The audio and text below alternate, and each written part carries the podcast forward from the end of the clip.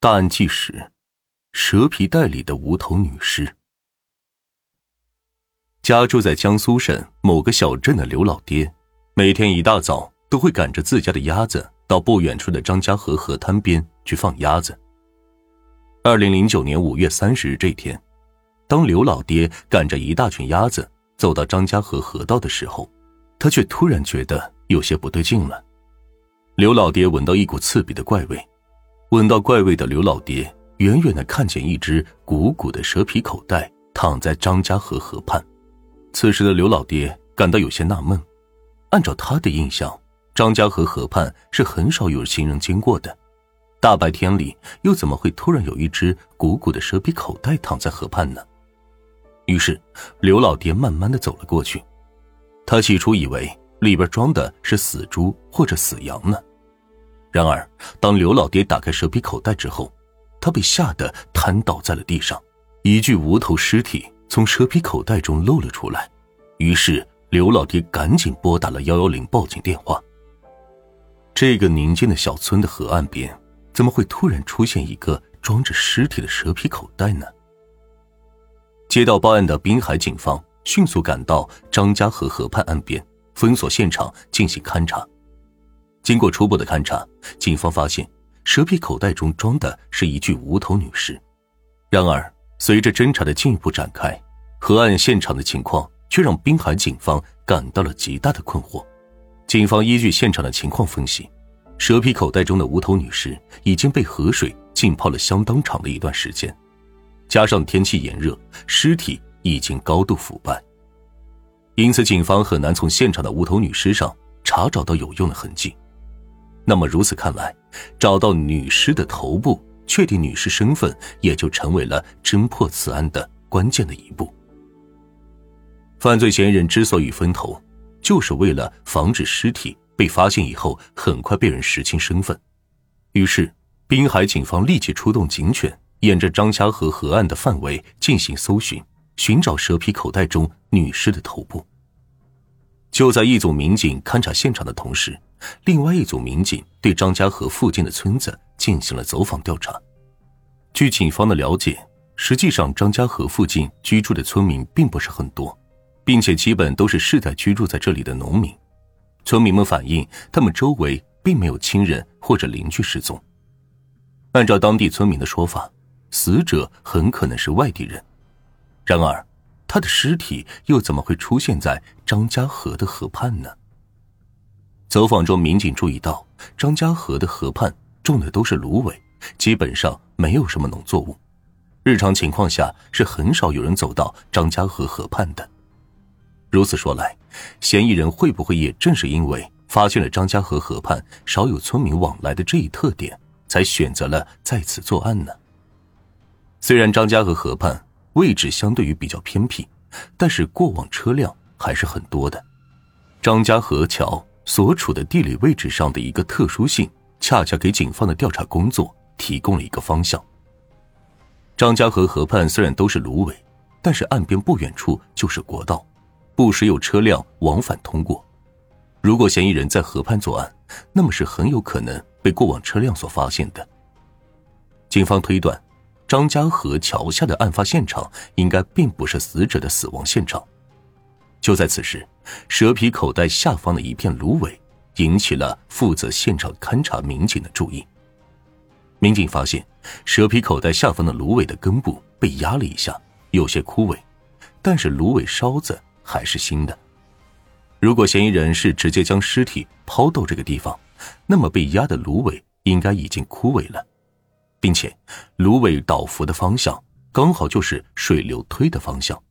警方通过蛇皮口袋下方的芦苇梢、芦苇的情况以及它倒伏的方向分析，蛇皮口袋很可能不是被人直接丢弃在张家河河岸边的，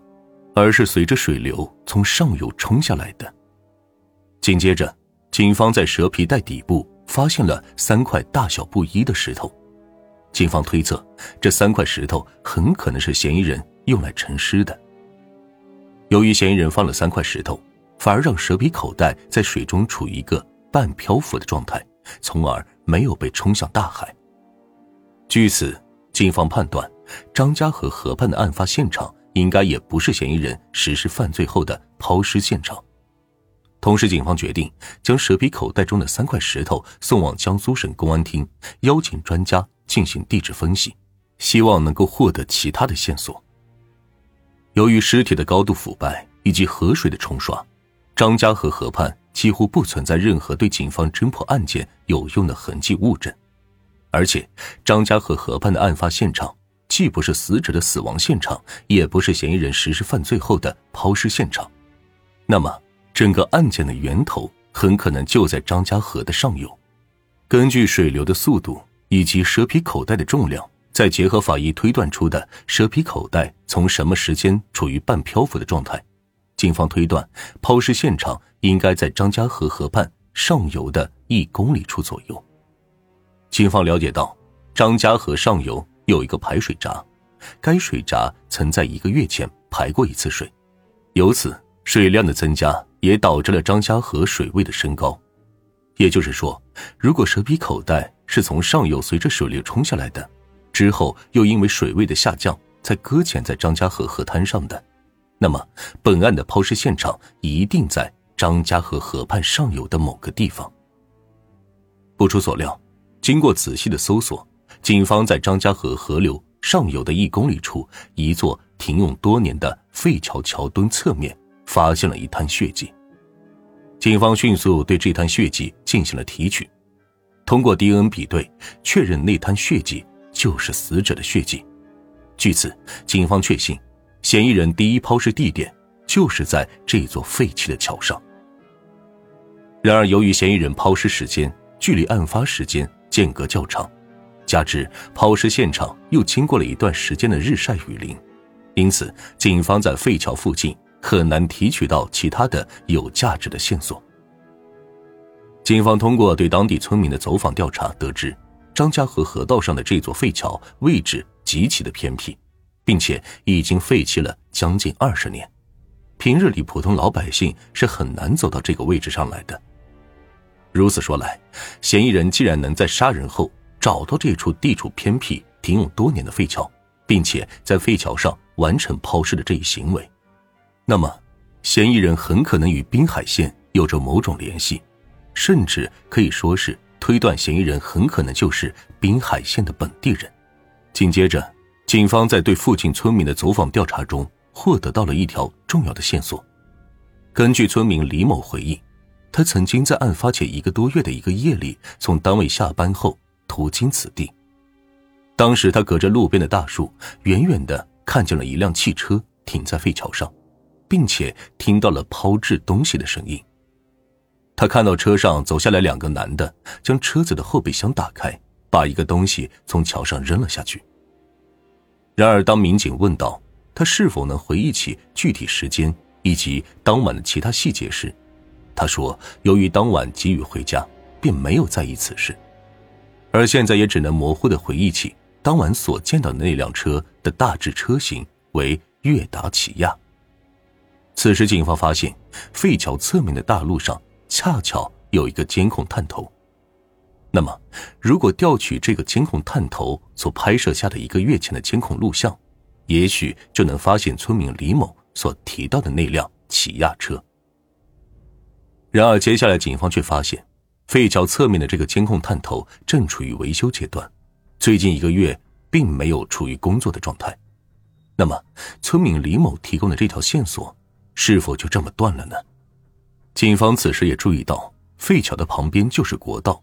国道延伸处连接着三个方向的道路。如果嫌疑人是从北方过来的话，那么他必然要经过另外一条国道的卡口；如果是从东方过来的话，他也要经过沿海高速上的卡口。从嫌疑人的心理角度分析，警方判断他应该不会选择这些设有卡口的路段通过。从交通角度来讲，嫌疑人从南面过来抛尸的可能性较大。由于废桥侧面的监控探头正处于维修状态，警方也只好调取到了与废桥旁国道相连的南方路段上的监控探头所拍下的近一个月的全部监控录像，进行逐一研判。